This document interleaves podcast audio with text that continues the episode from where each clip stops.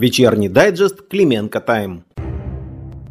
Подводный дублер Российские и китайские бизнесмены, имеющие связи в правительстве, тайно обсуждали планы строительства подводного тоннеля, соединяющего Россию с Крымом, в надежде создать транспортный маршрут, защищенный от атак со стороны Украины. Об этом сообщает The Washington Post. Мы, понятно, не инженеры тоннельных систем, но весьма скептично относимся к перспективам такого строительства, по крайней мере, до завершения конфликта. А после войны, опять же, востребованность столь сложного и дорогостоящего сооружения обвинения более чем сомнительно. Приговор артисту Ступке вынесен, но его собираются обжаловать обе стороны. Прокуратура, поскольку считает его мягким и требует в качестве наказания три года именно за решеткой а защита, поскольку адвокаты желают снять с него ограничения свободы и оставить только штраф в 170 тысяч гривен. Сегодня, напомним, Голосеевский районный суд столицы признал Остапа Ступку виновным по делу о ДТП в нетрезвом состоянии, в котором сильно пострадал 40-летний мужчина. Ему назначили наказание в виде ограничения свободы на три года и лишили права управлять автомобилем на протяжении 8 лет. Для тех, кто не в курсе, ограничение свободы в Украине – это то, что раньше называлось называли химия, то есть содержание осужденного в уголовно-исполнительных учреждениях открытого типа без изоляции от общества в условиях осуществления за ним надзора с обязательным привлечением к труду. В Украине анонсировали армию роботов и армию рэп. Цитата от министра цифровой трансформации Федорова. «Скоро запустим армию роботов и армию рэп. Мы будем опираться на нашу идеологию. Открытие рынка, прозрачность и максимальная возможность привлечь предпринимателей, которые уже создавали разные продукты, умеют их масштабировать». Не то чтобы нам нравится быть скептиками, но, возможно, армия обычных танков была бы полезнее для ВСУ. А то ведь с такими проектами скоро и про украинскую армию клонов доведется прочесть.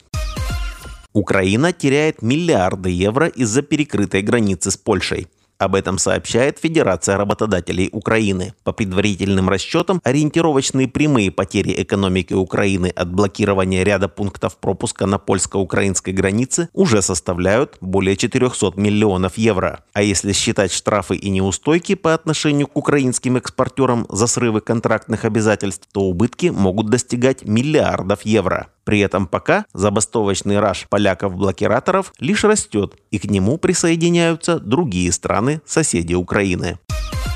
Украинцев, которые склоняются к мысли, что территориальные уступки России могут быть неизбежной ценой за мир, неуклонно становится больше.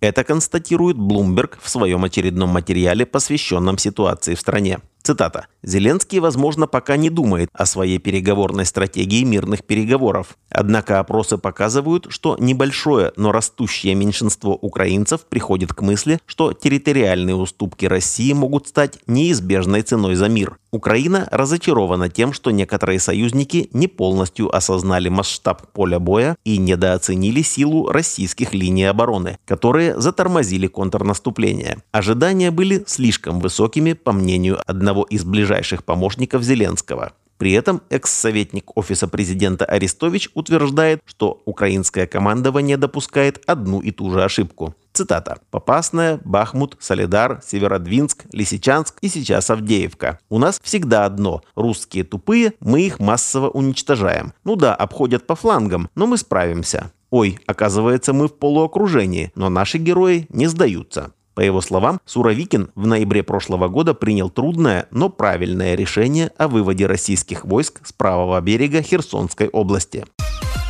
Украина, повторяя успешный опыт противника, тоже начнет строить многоуровневую оборону. Министр обороны Умеров и министр цифровой трансформации Федоров сегодня договорились создать рабочую группу по вопросам строительства фортификационных сооружений. Строительством первой линии обороны должно заняться Министерство обороны, а второй и третий – Государственное агентство восстановления и развития инфраструктуры. Вообще говоря, в нынешней ситуации было бы логичнее создавать рабочие группы саперных и строительных бригад, но межминистерские, видимо, у нас в приоритете.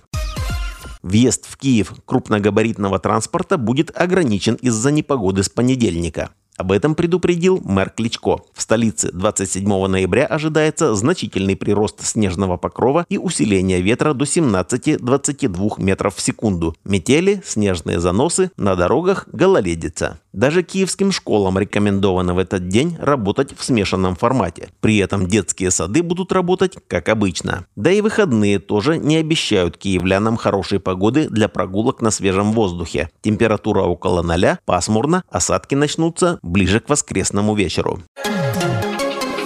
Это были самые важные новости к этому часу. Всем подписчикам Клименко Тайм хорошего вечера.